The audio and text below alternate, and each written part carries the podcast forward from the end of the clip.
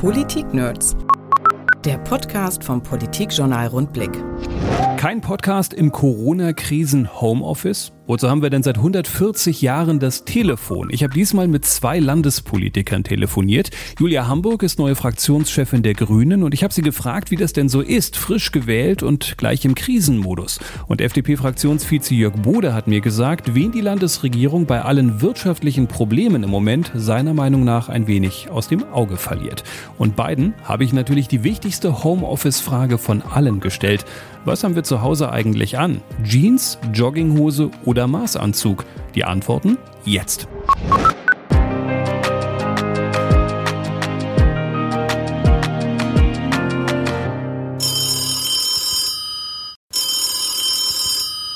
Telefon ist jetzt Julia Hamburg, Fraktionsvorsitzende der Grünen in Niedersachsen. Hallo, Julia Hamburg. Hallo. Jetzt müssen wir natürlich erst wieder die wichtige Frage miteinander klären. Ich trage gerade wieder mal eine Jeans und einen Pullover. Äh, was ist bei Ihnen im Homeoffice angesagt? Ich trage obenrum sehr seriöse Kleidung und untenrum eine Jogginghose. Ich halte es so wie früher die TagesschausprecherInnen. Das geht ja mittlerweile nicht mehr, weil die ja am Ende der Sendung jetzt immer äh, vollständig zu sehen sind. Genau. Karl-Heinz Köpke damals noch schön unten mit Jeans, äh, das ist leider nicht mehr möglich. Und das ist eine sehr ehrliche Antwort. Dafür gibt es schon mal auf jeden Fall einen Sonderpunkt.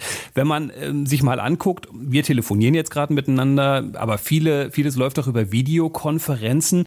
Sie sind Mutter von zwei Kindern. Haben Sie sich jetzt jetzt in dieser Situation gedacht, mein Gott, warum hat man das nicht früher ab und zu auch schon mal so gemacht? Das ist wirklich viel Zeit, die ich da spare und eigentlich gar nicht so eine schlechte Sache. Ich denke, dass ähm, viele Treffen tatsächlich auch künftig und als Videokonferenzen stattfinden werden. Ich glaube aber, dass das einfach die persönlichen Gespräche nicht ersetzt und auch nicht das ähm, typische Treffen auf den Fluren und mal was miteinander besprechen. Man merkt gerade schon, dass die Abläufe deutlich komplizierter sind und viel mehr Beteiligungsschleifen stattfinden müssen und deswegen kann ich es kaum erwarten, wenn die Kontaktsperren wieder aufgehoben sind. Für Sie ist es ja eigentlich eine besonders schwierige Situation. Jetzt sind Sie gerade als Fraktionschefin äh, gewählt worden. Da will man sich natürlich auch ein bisschen bekannt machen, will überall rumreisen, will sagen, so stelle ich mir das vor. Was ist das für ein Start in der neuen Position jetzt in dieser Situation? Ich wurde auf jeden Fall gleich ins kalte Wasser geschmissen, denn ähm, die Krise hat ja ein Ausmaß, welches wir uns vorher gar nicht äh, hätten denken können. Und das jetzt ähm, in Führungsverantwortung zu bewältigen, ist schon nochmal eine besondere Herausforderung. Und natürlich ist es ärgerlich, dass ich jetzt überhaupt niemanden treffen kann. Es gibt ja sonst diverse Antrittsbesuche, Kennenlerngespräche, all die fallen gerade weg oder finden halt als Videokonferenz statt. Und das ist schon was anderes. Und auch die Möglichkeit, durchs Land zu reisen und ähm, Auftritte zu haben und am Anfang sich bekannt zu machen, fehlt natürlich das hole ich dann alles später nach. Es äh, gibt ja noch so ein kleines weiteres Hindernis, weil wenn man jetzt der neue Besen ist in der Fraktion und kehren möchte, will man vielleicht auch ein bisschen die Attacke reiten. Jetzt ist im Moment keine Attackephase, wie man ja auch bei der letzten Landtagssitzung gesehen hat. Die Angriffe auf die Landesregierung, das kommt im Moment nicht so gut an. Das war mir ja auch gleich mit meiner Wahl sehr wichtig zu betonen, dass jetzt die Zeit ist, gemeinsam an einem Strang zu ziehen. Und ich denke, es ist wichtig, dass wir hier die Dinge, die vielleicht derzeit noch nicht so laufen, im Blick behalten und dort die Regierung auch darauf hinweisen, aber gleichzeitig vor allem gemeinsam zu schauen, wie können wir als Gesellschaft durch diese Krise kommen. Und das ist jetzt entscheidend und dafür möchte ich auch weiterhin stehen. Jetzt gucken wir doch mal, wo es vielleicht Verbesserungspotenzial gibt. 4,4 Milliarden sind drin im ersten Hilfepaket, was dann mit dem Nachtragshaushalt beschlossen wurde. Ist das aus Ihrer Sicht jetzt in einem ersten Schritt schon genug oder sehen Sie da auch Anpassungsbedarf in einigen Punkten, wo Sie meinen, ah, da hätte man äh, mehr machen können draus? Wir sind der festen Überzeugung, dass es noch einen zweiten, vielleicht auch einen dritten Nachtragshaushalt geben muss. Wir haben dem Haushalt zugestimmt, weil wir ihn erst einmal richtig fanden. Aber gerade die ganzen Fragen, die Corona-Krise darf keine soziale Krise werden. Wir müssen auch soziale Einrichtungen stärken, hier Beratungsangebote ausbauen und auch Menschen noch stärker finanziell unterstützen, die von Armut bedroht sind, kommen in diesem Haushalt fast nicht vor. Und vor dem Hintergrund werden wir hier nochmal nachlegen müssen.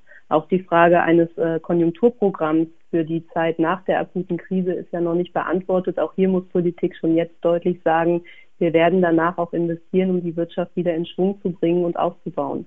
Sie haben unter anderem äh, kürzlich gefordert, die Kommunen zu unterstützen, zum Beispiel auch wenn es jetzt um Kita-Beiträge geht, die eben erlassen werden den Eltern. Jetzt hat mir heute ein Vertreter eines Kommunalverbandes gesagt, naja, ehrlicherweise ist das nicht unser größtes Problem. Also wir haben wahnsinnig hohe Ausfälle natürlich bei, ach, nimmt man Buslinien, nimmt man Stadthallen, die kommunalen Krankenhäuser, Riesenproblem. Also äh, die sagen, äh, die Kita-Beiträge sind im Moment wirklich unser, unser kleinstes Problem. Ist das auch so ein Punkt, äh, wo man äh, wahrscheinlich relativ kurzer Zeit nochmal nachhaken muss? Wie kriegt man das in den Kommunen gewuppt und ähm, was kann das Land dafür tun? Auf jeden Fall. Der Bund hat mit seinem Krankenhausrettungspaket natürlich eine erste Absicherung der Gesundheitsinfrastruktur geschaffen, aber es geht jetzt vor allen Dingen darum, kommunale Infrastruktur zu stärken und zu halten, ÖPNV zu sichern und vor allem die Gesundheitsämter auszubauen. Und da brauchen Kommunen sehr, sehr viel mehr Geld.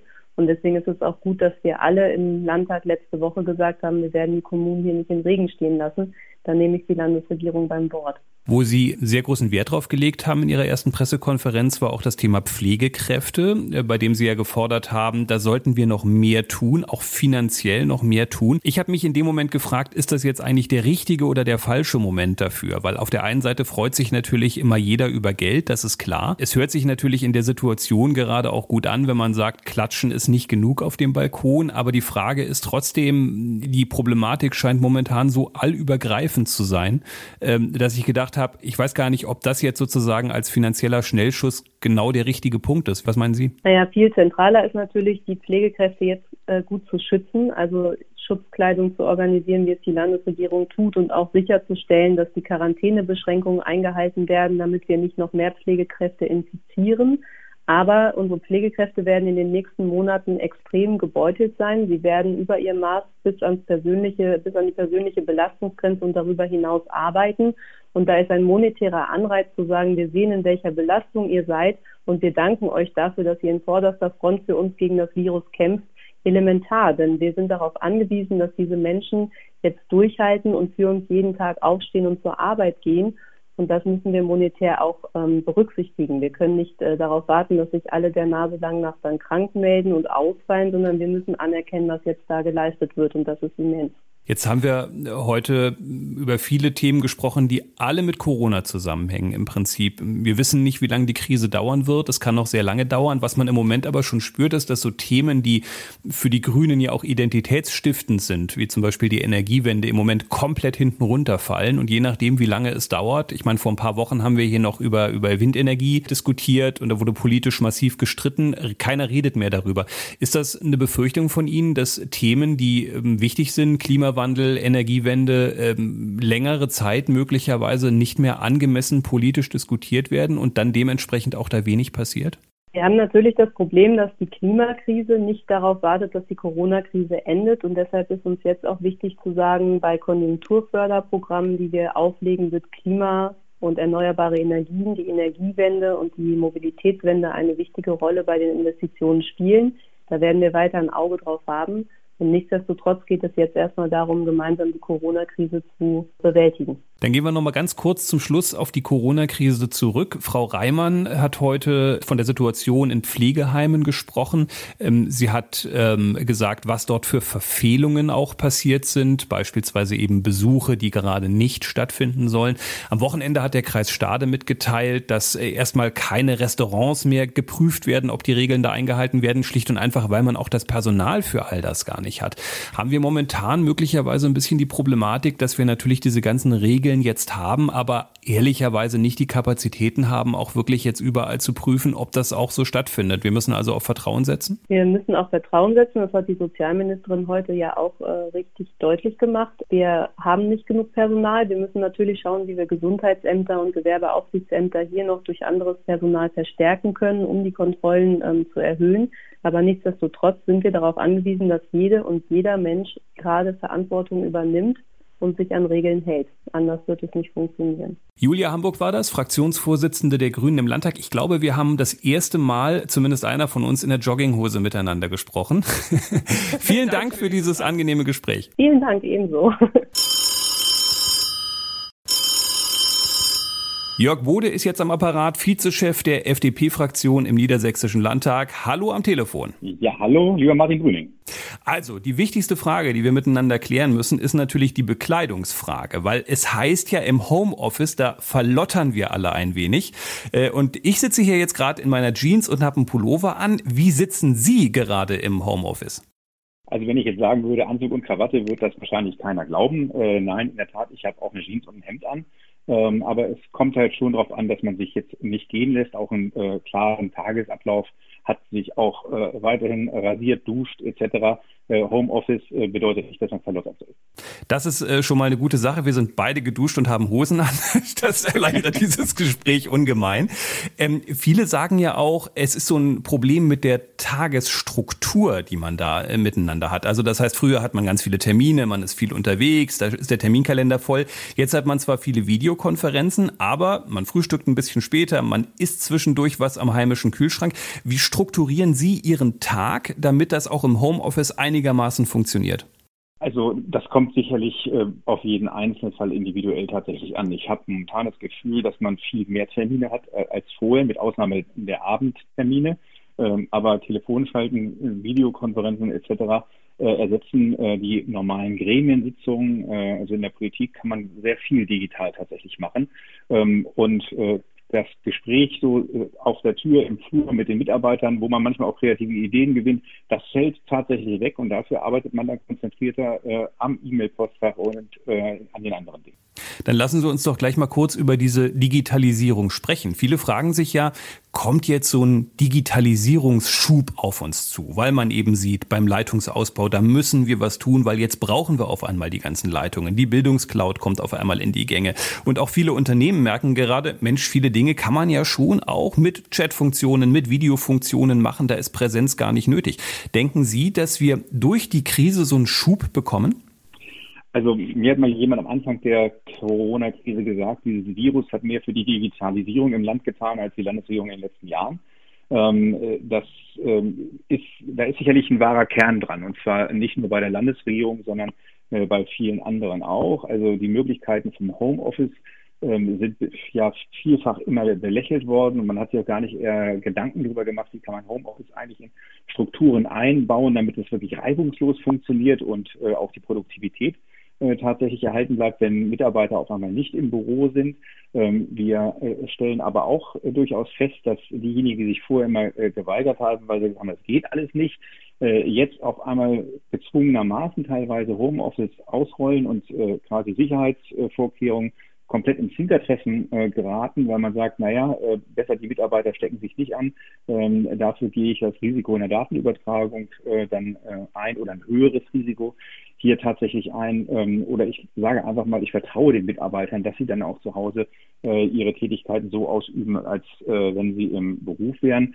Äh, also ich glaube, da ist schon einiges in Bewegung gekommen. Wir als FDP-Landtagsfraktion, für uns ändert sich gar nicht so sehr viel in Anführungszeichen, was die logistischen Fragestellungen angeht. Äh, wir haben Homeoffice vorher schon sehr stark genutzt und wir hatten vorher auch schon Videokonferenztools im Einsatz etc. Ähm, die nutzen wir jetzt halt stärker als früher. Wenn man ähm, sich mal die Gegenseite ansieht, bei der Digitalisierung erhoffen wir uns sozusagen ein paar Fortschritte. Bei der Wirtschaft sieht es äh, vollkommen anders aus. Wenn man sich die wirtschaftliche Entwicklung ansieht, dann kam jetzt kürzlich die IHKN Blitzumfrage, die sagt, jedes vierte Unternehmen rechnet für das erste Quartal mit einem Umsatzcrash und wenn man dann aufs ganze Jahr guckt, sogar mit einem Umsatzrückgang von über 50 Prozent. Aus Ihrer Sicht, wie dramatisch wird es, erstmal unabhängig davon, wie lange es noch dauert? Naja, die Dauer und die Dramatik hängen natürlich miteinander zusammen. Also je länger es dauert, desto dramatischer wird es. Und äh, es hängt, das wird mir viel zu selten äh, in der Debatte tatsächlich beachtet, nicht nur an der Dauer in Deutschland, ähm, sondern äh, was mir große Sorgen macht, ist der Euroraum, äh, Spanien, Frankreich, äh, Italien, äh, die eine sehr viel schwierigere Situation jetzt durchleben, als wir sie hoffentlich jemals erreichen werden in Deutschland und deshalb noch stärkere und auch wahrscheinlich längere Probleme haben werden.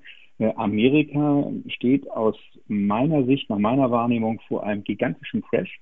Ähm, wir haben in Deutschland ja eine sehr exportabhängige Wirtschaft und äh, auch sehr exportabhängige Wirtschaftsimpulse für unser Wachstum, unsere Wohlstandsentwicklung. Ähm, sodass man da sehr, sehr sorgenvoll äh, sein muss, unabhängig von der Frage, wie lange die Maßnahmen in Deutschland tatsächlich dauern. Insofern sind die Berechnungen von einigen äh, ja, Wirtschaftsinstituten mit fünf Prozent Rückgang wie bei der Finanzkrise aus meiner Sicht sehr, sehr optimistisch. Ähm, da wäre ich eher bei der Erwartungshaltung, dass wir Richtung 20 Prozent runterrauschen, äh, was dramatische Folgen tatsächlich hätte. Würde auch heißen, was Ihre Prognose angeht, man wird möglicherweise versuchen, am Anfang es über den Inlandsmotor einigermaßen erstmal überhaupt wieder anzukurbeln, äh, vieles, weil man es über das Ausland wahrscheinlich einfach nicht kann. Ja, also man wird es da ankurbeln, wo es tatsächlich geht. Also das ist als erstes natürlich der Inlandsmotor. Ähm, dann wird es äh, aber auch in unterschiedlichen, äh, sage ich mal, ausländischen Kontext Möglichkeiten geben, die Wirtschaft wieder wieder hochzufahren. Äh, aber gerade was beispielsweise die USA angeht äh, und wir wissen auch nicht, was Großbritannien hier ähnlich äh, äh, ja äh, in diese Viruskrise reingegangen sind, ähm, was da tatsächlich noch weiter passiert. Also da werden wichtige Handels- und Wirtschaftspartner wahrscheinlich längerfristig ausfallen. Wenn man mal auf eine Branche schaut, die in Niedersachsen uns besonders am Herzen liegt, die Autobranche durch Volkswagen, dann muss man sehen, VW ist dicht, BMW ist dicht in Bayern, Mercedes ist dicht. Das ist ja eine Branche, die ohnehin im Moment schon sehr krisengeschüttelt ist, wird ein bisschen weniger verkauft, da ändert sich vieles, hohe Investitionen für Elektromobilität. Ist das eine Krise, die so einer Branche, die ja eine wichtige zentrale Branche in Deutschland ist, möglicherweise das Genick brechen könnte? Also diese Branche stand ja nicht bei einem Strukturwandel, sie stand vom Strukturbruch, ähm, den man erleben konnte. Äh, mir wird viel zu wenig bei der Debatte äh, auf die eigentlich dahinterliegenden Zulieferer äh, geschaut äh, und deren Sorgen tatsächlich gehört. Also ich habe äh, keine Zweifel daran, dass äh, die großen Hersteller vernünftig gestärkt auch hervorgehen werden. Die Frage ist aber, wie viele Zulieferer bleiben in diesem Bereich tatsächlich auf der Strecke äh, und warum werden die nicht mal in den Fokus äh, genommen? Und ähm, da sollte sozusagen unser äh, Augenmerk drauf liegen. Es ist natürlich aber ehrlicherweise, um kurz an dem Punkt zu bleiben, äh, für die ähm, Autokonzerne dann auch ein Problem, weil sie sind so abhängig von den Zulieferern inzwischen, dass wenn die Zulieferer es teilweise nicht überleben, die Autokonzerne auf einmal trotzdem auch nicht weiter produzieren können. Ja, äh, wir haben im Zuliefererbereich ja auch diejenigen, die am härtesten von dem Schuhbruch betroffen sind. Und äh, da kann es natürlich auch zu äh, dramatischen Veränderungen und äh, Wandlungen tatsächlich kommen, was auch beispielsweise Übernahmen, äh, auch Konzentrationswirkungen tatsächlich angeht, die äh, dann vielleicht auf den ersten äh, Blick, im ersten Moment vielleicht eine teilweise Rettung äh, bescheren, aber langfristig äh, bei konzentrierten Strukturen zu eher größeren Problemen tatsächlich führen und auch die Arbeitslosigkeit nicht reduzieren, sondern tatsächlich erhöhen werden. Äh, denn wir müssen auch nicht davon ausgehen, dass VW in diesem Jahr nochmal 10 Millionen Autos verkauft und baut. Das äh, wird passieren. Also von daher, wir haben eine echte Krise. Lassen Sie uns noch mal kurz auf eine andere Branche gucken. Agrarland Niedersachsen. Jetzt könnte man sich ja so ein ganz kleines bisschen zurücklehnen und könnte sagen, naja, das Gute ist natürlich daran, dass wir Lebensmittel weiter benötigen. Die werden auch weiter produziert. Jetzt mal abseits der Problematik mit der Erntehelfer, die natürlich bei uns sehr massiv noch mal hinzukommt. Könnte man daraus schließen, Niedersachsen als Agrarland kommt ein bisschen besser durch die Krise, weil es zumindest in großen Teilen eine Produktion gibt, die erstmal nicht so stark betroffen ist von der Corona-Krise? Also wir kennen das ja noch aus der Finanzmarktkrise 2008, 2009. Auch da haben wir gesehen, dass in Niedersachsen mit der Landwirtschaft und der Ernährungswirtschaft äh, wir die zweitbedeutendste äh, Branche äh, im Land tat. Denn gegessen wird immer, auch in der Krise. So, das äh, bedeutet, dass man da einen äh, festen Anker tatsächlich hat bei den Ländern, die stark runtergehen, sehr dynamische Prozesse haben, die gehen am Ende auch schneller wieder hoch. Äh, von daher kann man froh sein, dass man die Landwirtschaft hat und es wäre äh, fatal, wenn man jetzt auch nicht alles tut, um diese Branche in dieser schwierigen Phase auch äh, zu stärken. Ähm, da ist die unabgestimmte, schnelle Fragestellung Grenzschließung für Erntehelfer natürlich fatal gewesen. Ähm, denn da hätte man mit der Landwirtschaft eher reden müssen, andere Lösungen vielleicht finden müssen, dass eine frühere Anreise äh, ermöglicht wird mit Quarantänezeiten hier sozusagen jetzt vor dem bestellten Feld zu stehen und niemanden zu haben, äh, der die Ernte einholt. ähm, ganz gravierende Fragestellung, äh, die sich da jetzt auftut für viele, viele, die jetzt gerade sozusagen in der Situation sind, Spargelbauern beispielsweise. Lassen Sie uns zum Schluss noch mal ganz kurz auf die Corona-Hilfen zu sprechen kommen. Da haben wir vergangene Woche etwas erlebt, was Bernd Altusmann nicht wirklich gefallen konnte. Der hatte angekündigt, wenn wir hier den Nachtragshaushalt durch haben im Landtag, dann könnt ihr das alles beantragen und dann gaben die Server auf und dann konnte man erstmal überhaupt nichts beantragen. Jetzt läuft das Verfahren so langsam an. Die N-Bank ist da am Rödeln. Am Freitag gab es ein Mea culpa des N-Bank-Chefs und des Wirtschaftsministers. Aus ihrer Sicht sind ja auch ein bisschen, äh, ein, ein wenig ein IT-Nerd, ein Politik-Nerd und IT-Nerd sozusagen. Ähm, hätte man das verhindern können? Naja, also äh, wenn man schon mal gesehen hat, äh, dass die Fragebogenaktion, äh, die die N-Bank ja vorher gemacht hat, also man konnte sich vorher ja bei der N-Bank melden und sagen, welche Probleme hat man, wo braucht man Hilfen, äh, führte ja schon dazu, dass die Rückmeldung der Fragebogen so hoch war, dass sie nicht mehr verarbeitet werden konnten. Insofern konnte man mit diesem Problem, äh, also mit der Situation rechnen, dass ganz viele sich sofort melden werden. Äh, da war es bestimmt vom Wirtschaftsministerium keine gute Idee, alles auf eine Uhrzeit zum Startpunkt äh, zu wo man ja auch davon ausgehen musste, dass alle anderen draußen mit der Stoppuhr da sitzen, um dann auf die Taste zu drücken. Ähm, ich äh, will gerne äh, unterstellen, dass die N-Bank alles getan hat, um Serverkapazitäten äh, etc. aufzubauen. Ähm, aber gerade bei so schwierigen Systemen, und die Idee ist ja, um den äh, SAP-Portal gleich reinzuschreiben, ähm, ist eine solche Belastung einfach nicht, nicht darstellbar. Von daher war es aus meiner Sicht, also einmal diese Frage, hätte man anders machen können, anstatt sozusagen äh, wie beim 100-Meter-Lauf äh, mit der Pistole zu schießen. Auch die Frage, dass man nicht auch in der Hinterhand schon mal ein alternatives System gehabt hat, äh, wie diese PDF-Formulare, die jetzt eingescannt werden können. Äh, auch das ist äh, ein strategischer Fehler, weil man hat ja auch in Bayern gesehen, was da sozusagen für eine Nachfrage kommt. Äh, das ist alles sehr ärgerlich. Ähm, und Ausgestaltung inhaltlich ist aus meiner Sicht auch, springt sie zu kurz. Aber das wird man in den nächsten Tagen noch deutlicher merken. Ähm, Bernd Altusmann hat am Freitag gesagt, auch das fand ich wieder sportlich, wenn ich das richtig in Erinnerung habe. Äh, bis Ostern wird man durch sein mit der Antragsbearbeitung. Ich habe dann im Kopf so ein bisschen nachgerechnet, 1600 Anträge im besten Fall zu Anfang will man schaffen am Tag. Man weiß natürlich auch noch gar nicht so genau, wie viele Anträge da im Laufe der Zeit kommen werden. Auch das hängt ja vielleicht auch zusätzlich nochmal mit der möglichen Dauer der ganzen Krise zusammen. Halten Sie auch das wieder für so eine Ansage, wo Sie denken, oh, da läuft man am Ende natürlich nach Ostern wieder wieder seiner eigenen Versprechung hinterher oder halten Sie das für realistisch, dass man da jetzt so richtig auf Touren kommt? Also die Landesregierung schätzt die wirtschaftliche Situation und den Hilfebedarf vollkommen falsch ein. Äh, wenn ich mir alleine vorstelle, dass das Finanzministerium ähm, bzw. die Landesregierung jetzt 60 Millionen Euro äh, für das äh, Liquiditätsdarlehensprogramm der M-Bank äh, zur Verfügung stellt und 100 Millionen Euro für das gerade jetzt gestartete Zuschussprogramm äh, zur Verfügung stellt.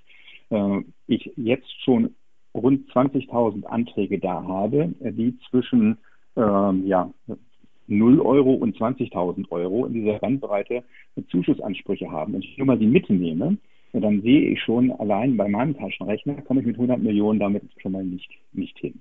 Äh, bei dem Darlehensprogramm, wo es um 50.000 Euro äh, Darlehenssumme Liquiditätshilfe geht, ähm, die den gleichen Personenkreis äh, adressiert, kommen 60 Millionen natürlich auch vorn und hinten äh, tatsächlich nicht hin. Ähm, dieses Liquiditätsprogramm ähm, ist, wenn ich mir dann auch noch die beihilferechtlichen Fragestellungen anschaue, eh falsch konstruiert. Wir reden hier über die sogenannten De Minimis-Beihilfen. Das heißt, da werden ähm, Dinge, die man in der Vergangenheit bekommen hat, angerechnet. Also Busunternehmer beispielsweise, Branche, für die hilft das Programm null, gar nicht.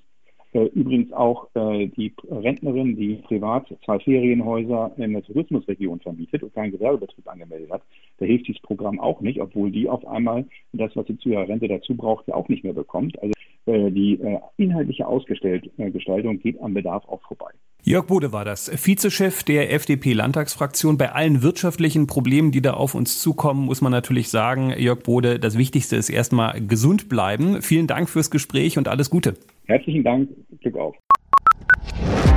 Politik Nerds. Mehr Infos unter rundblick-niedersachsen.de.